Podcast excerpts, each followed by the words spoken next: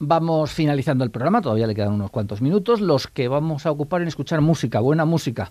Hoy Óscar Arroyo es nuestro programador musical para estos últimos minutos del hoy por hoy.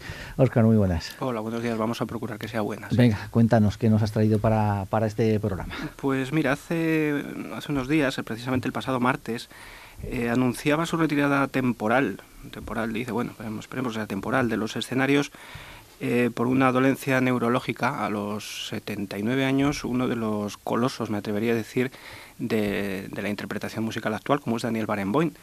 Eh, decía en su, en su comunicado de prensa que publicó en Twitter algo así como, dice, es, es con una combinación de orgullo y tristeza que anuncio que me aparto de algunas de mis actividades de interpretación, especialmente de dirección, durante los próximos meses. Eh, bueno, la verdad es que la noticia es un poco eh, sorprendente, aunque sí que es cierto, parece ser que eh, arrastrado algunos problemas de salud, pero creo que es muy oportuno en todo caso recorrer parte de su carrera porque estamos hablando de uno de los más grandes intérpretes del panorama musical internacional.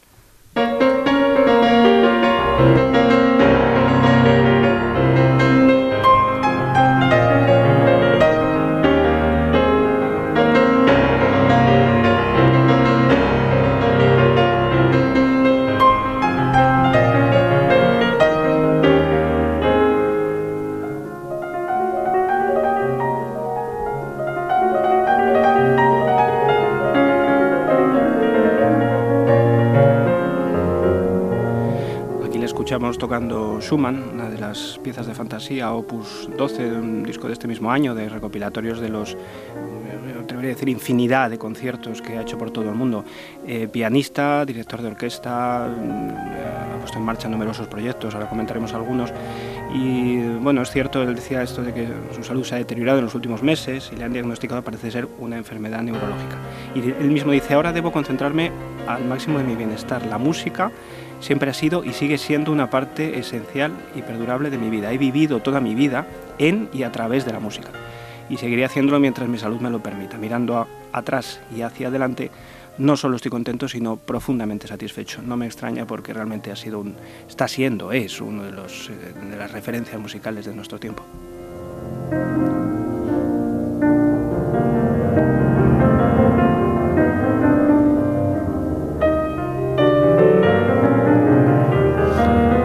Es que es una persona muy comprometida con su tiempo, es, es argentino de nacimiento, pero tiene la nacionalidad israelí-palestina. De hecho, fue el primer ciudadano del mundo en tener a la vez estas dos nacionalidades y también cuenta con la nacionalidad española, viene a menudo a España. en su labor eh, ha intentado siempre unir a palestinos e israelíes, eso que parece imposible, él siempre ha insistido y proyectos musicales suyos eh, llevan ambos acentos, el israelí y el palestino. Sí, eh, fue, de hecho fue candidato al Nobel de la Paz, no hace mucho por su compromiso social. Eh, obtuvo el premio Príncipe de Asturias por, por estos proyectos que dices, de las referencias, este, esta orquesta palestino-israelí, del Westminster Divan Orchestra con la que por, el proyecto que recibió este, esta, esta, orquesta conjunta entre palestinos e israelíes por la que recibió el príncipe de Asturias.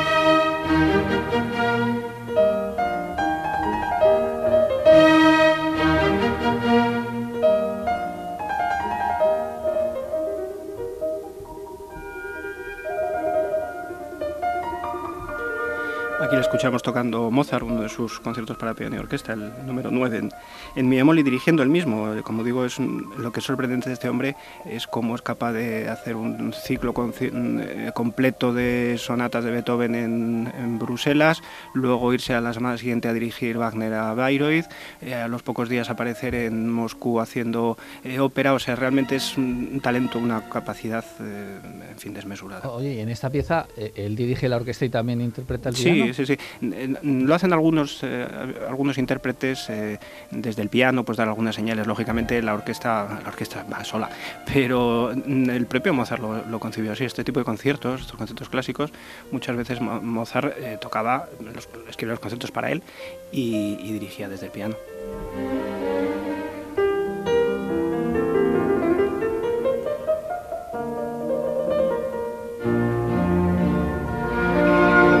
De destacados pianistas, estudió en Salzburgo con, con Markevich, eh, con Igor Markevich, conoció allí también a Wilhelm Furtwängler, estudió armonía con Nadia Boulanger en París, digamos que se codeó con la Florinata y desde luego con los mejores profesores de la Europa de su tiempo.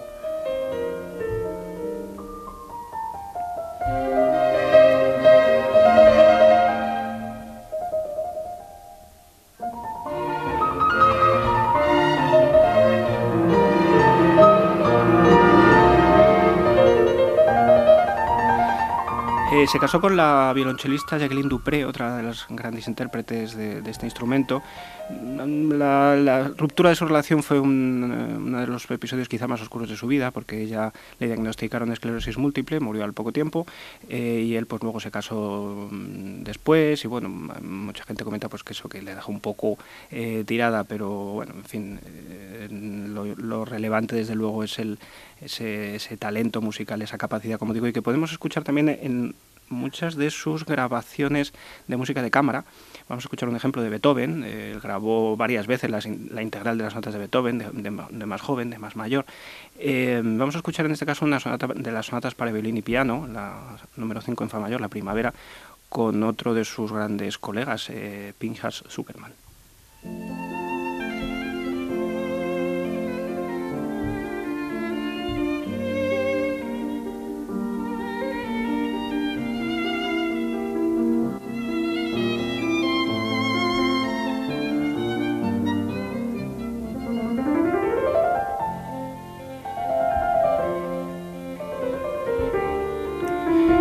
Precisamente este año dirigió el concierto de, Año Nuevo en, Viena. Un poco quizás el presagio de lo que podía venir después, no sabemos.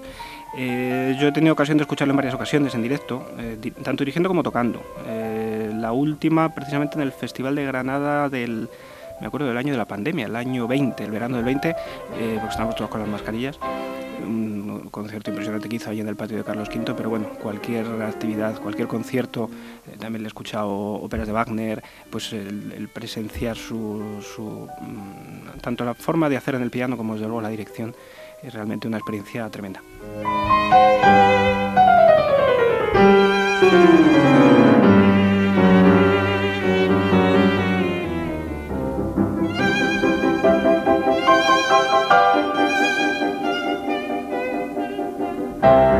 Digo, también hizo mucha ópera. Vamos a escuchar también un ejemplo, un fragmento de una de, las óperas de Wagner.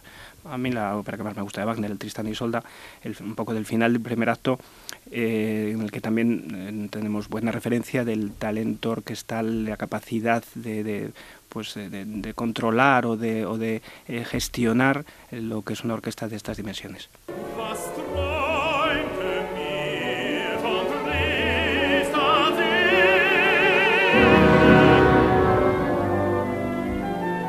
De hecho, él ha dirigido en más de una ocasión, yo creo, el, eh, Festival de Bayreuth, la, tetralogía, la representación anual que se hace del Anillo de Nibelungo, pues en alguna ocasión recientemente y creo que más, más, de, más de una vez ha sido el encargado de hacer estas direcciones.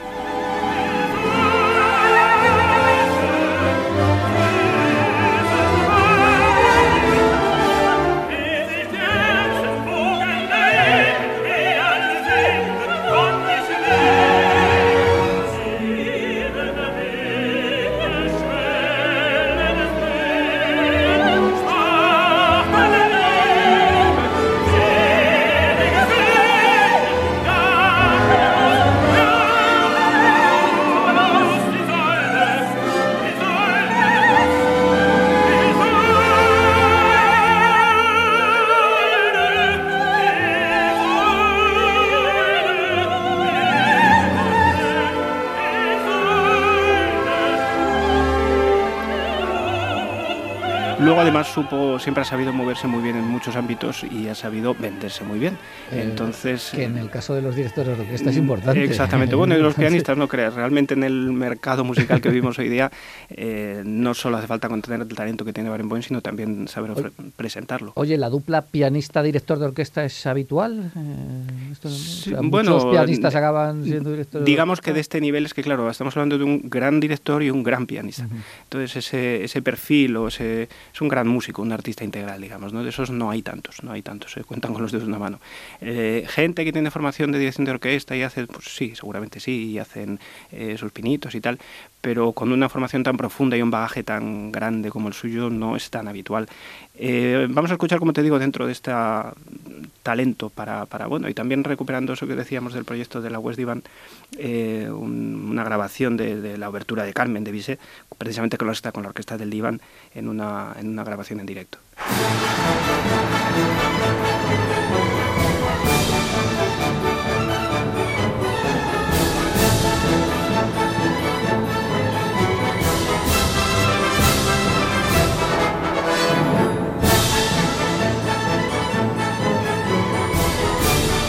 Un guiño también, por cierto, a la música española. Ya digo que él ha tenido mucha vinculación con España, la ha tenido siempre, habla perfectamente castellano. Yo he cruzado dos palabras con él para la firma de un autógrafo que conservo en un disco de, de Wagner, pero cualquier persona que haya escuchado en entrevistas, además Internet está plagado de material, de grabaciones, de vídeos, de infinidad de, de material que yo creo que es muy bueno explorar.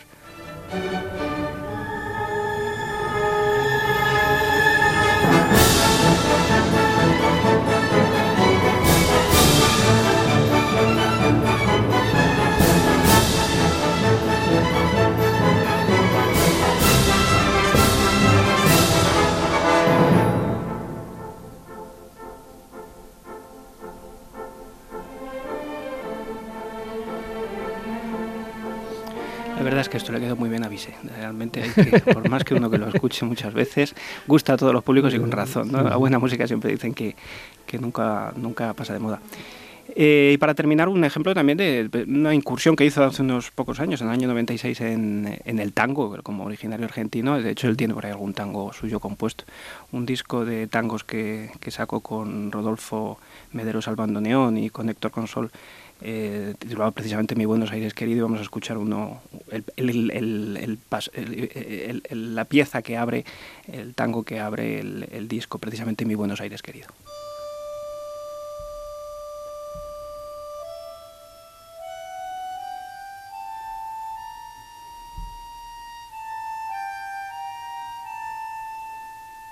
Pues para terminar, algo que no hubiera pensado nunca que nos iba a traer Oscar, como es un tango. Bueno, ya sabes que los, eh, los clásicos picamos por un sitio y por otro, y el ejemplo de que Barenboim haya eh, pues haya también puesto esa pica en, en este género es una, un indicio más de pues, la universalidad, universalidad de la música. Desde luego, sirve desde aquí nuestro pequeño homenaje a Barenboim. Ojalá se recupere pronto. Ya digo, tiene 79 años, pero es incombustible. Yo le, cuando le he visto le vi bastante mayor, pero con una energía tremenda y desde luego tocando y dirigiendo es así. Ojalá se recupere, ojalá podamos seguir disfrutando mucho más tiempo de su música y en todo caso no dejemos de hacerlo en las grabaciones que, de las que disponemos, que son muchísimas. Oscar, muchas gracias. Hasta, hasta la próxima. Hasta el próximo día.